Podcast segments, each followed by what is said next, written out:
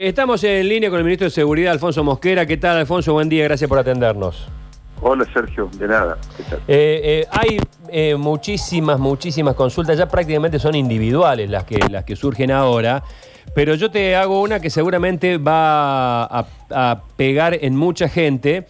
Ayer conocí un caso de una mamá con una hija de 3, 4 años eh, separada, sola, sin la posibilidad de dejarle a la criatura a los padres, que no la dejaron entrar a un supermercado. La seguridad del supermercado no la dejaron entrar porque pretendían que dejara a la criatura sola en el auto.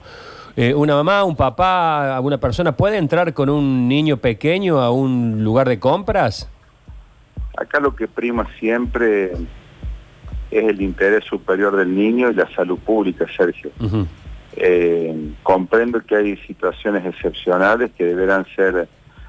La ley contempla casos de alcance general, hay excepciones que hay que atenderlas como lo que son, ¿verdad?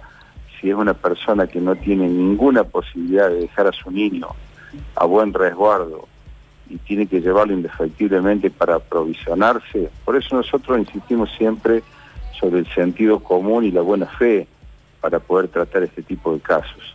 Eh, volviendo al tema en particular, si una persona no tiene dónde dejar a su niño e indefectiblemente tiene que ir a hacer una compra, le recomendamos lo que dice la ley, que vaya a un negocio de cercanía, lo más próximo a su casa, que haga la compra y que inmediatamente retorne para cumplir la cuarentena. Eso es lo que tiene que hacer. No ir a un súper donde quizás se tenga que trasladar media ciudad para después volver a su casa. Pero ¿y si ese súper está muy cerca de su casa? Que vaya Sergio y se lo plantee como corresponde y que le haga saber a la persona que está ahí que no tiene otra alternativa en la vida. Claro. En ese caso, claro, ya, criterio. ya estamos pidiendo criterio a la, Claro, pero la acá gente. fíjate Eh, Claro. que va a tener que ir. Siempre, siempre eh, en todos los órdenes de la vida y máximo en una circunstancia como esta, todos tenemos que tratar de utilizar el criterio, no como está ocurriendo con mucha gente que por ahí exhibe en un puente una declaración jurada para ir a asistir a una persona mayor y después se pasa todo el día en la calle recorriendo la ciudad. Sí, sí, sí, sabemos. lo que está gen- generando lo que está generando hoy en Córdoba y después quejándose sin algún retén es detenido y puesto a disposición de la justicia. Si no terminamos de comprender, Sergio, que la policía no anda persiguiendo gente, sino salvando vidas y que estamos todos este, encolumnados en esta verdaderamente en esta verdadera cruzada de evitar que en Argentina y que en Córdoba ocurran las tragedias que vemos en Italia, en España y demás, habrá sido esto el peor fracaso de la historia del Sí, país. sí, sí, sí. Eh, nosotros somos conscientes y lo decimos al aire todos los días de que hay muy eh, buen criterio eh, de la fuerza policial en los controles de los puentes.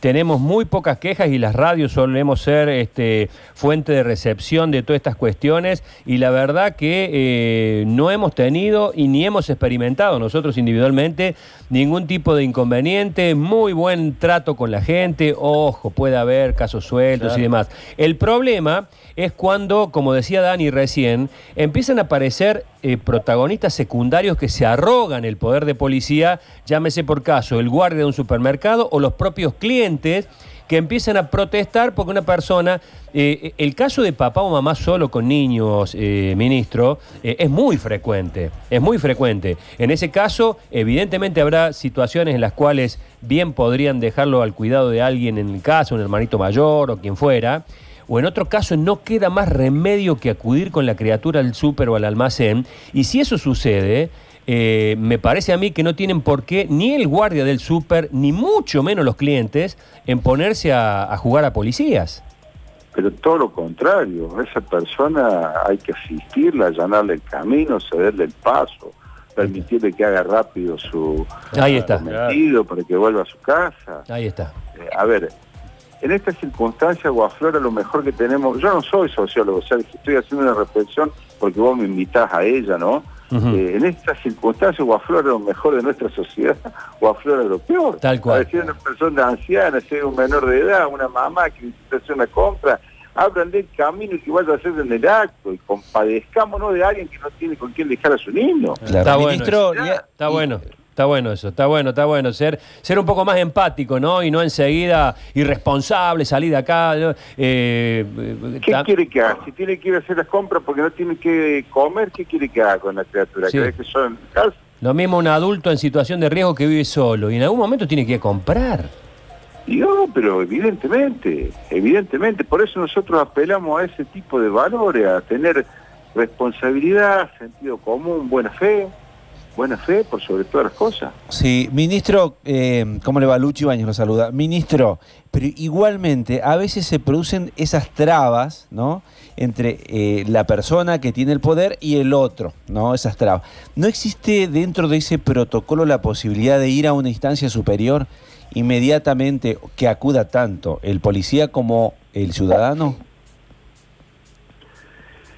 Bueno, Luchi, pero bueno, ya estamos entrando en, en consideraciones burocráticas si el ciudadano tiene que dirigirse a alguna de las instancias que tiene a su disposición, este, pudiera hacerlo, pero que imagínese, claro, estamos buscando es que haga rápido un trámite, pues tiene un niño en brazo. Imagínese no, digo por ahí el desconocimiento, digo por ahí el desconocimiento, ¿no? Esto que, que lo tenemos todos como es algo nuevo. Eh, ¿Qué pasa? Nos preguntábamos hoy si pasa esta situación. El desconocimiento es, a ver, un segundito voy a preguntar a mi superior, ¿qué tengo que hacer? Digo, como para hacerlo más ágil también.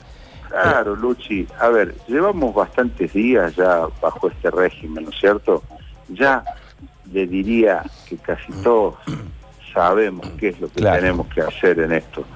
A ver, es comprensible, la cuarentena genera fatiga de todo tipo, genera problemas de toda índole, pero si no comprendemos que esto lo estamos haciendo en orden a un fin superior, eh, te diría sin antecedentes en, la historia argentina ni hablar en gran parte del mundo, claro. nos va a parecer que el esfuerzo cae en saco roto, pero la inmensa mayoría de la población está cumpliendo la cuarentena y tenemos que acompañar ese esfuerzo y el Estado, por disposición del gobernador fundamentalmente, va a poner todos los recursos para cuidar a las personas, para cuidar de la vida y de la salud pública. Eh, ministro, como siempre, muchas gracias por atendernos en medio de este ajetreo tremendo que estamos teniendo todos los días. Te mando un abrazo, Sergio. Hasta luego. Gracias. El ministro Mosquera, entonces...